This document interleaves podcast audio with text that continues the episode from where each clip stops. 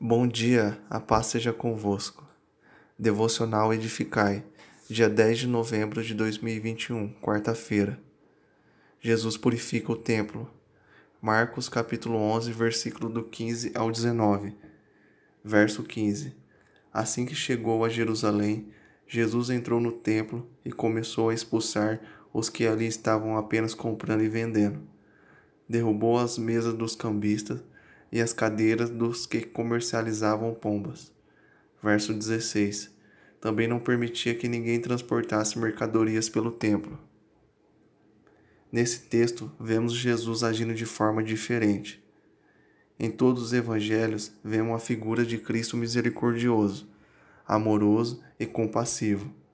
Mas aqui temos uma atitude enérgica, na qual não tenha sido errada ou exagerada da parte do Senhor mas foi precisa e perfeita como perfeito sempre foi.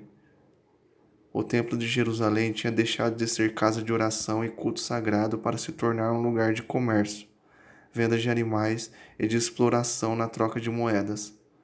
As práticas religiosas realizadas no templo e os sacrifícios diários pelos pecados tinham perdido seu caráter místico para se tornarem fonte de peso, de exploração e de discriminação entre ricos e pobres.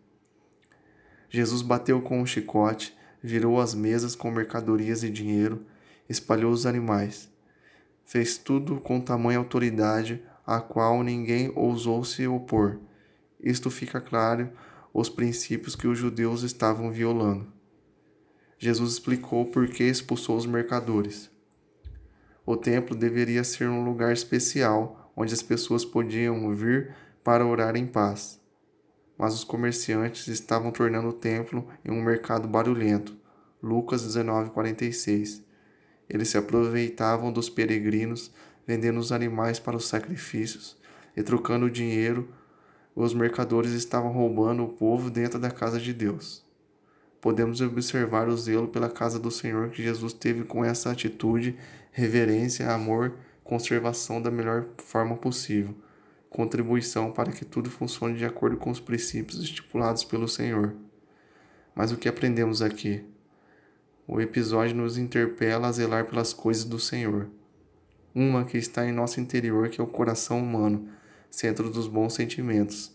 A outra, comunitária, o espaço de acordo com o encontro com o sagrado, onde podemos observar o exemplo de zelo pelos assuntos de Deus que as coisas que são santas devem ser seguidas à risca com todo amor e cuidado, não deixando que os assuntos ou comportamentos banais, como a barganha na casa de Deus citados acima, roube o lugar de adoração consciente. Se você quer ser semelhante a Cristo, essa é a atitude que pode ser colocada em prática. Paulo Henrique Araújo e Equecede Hortolândia. Tenha um excelente dia. Deus abençoe cada um de vocês.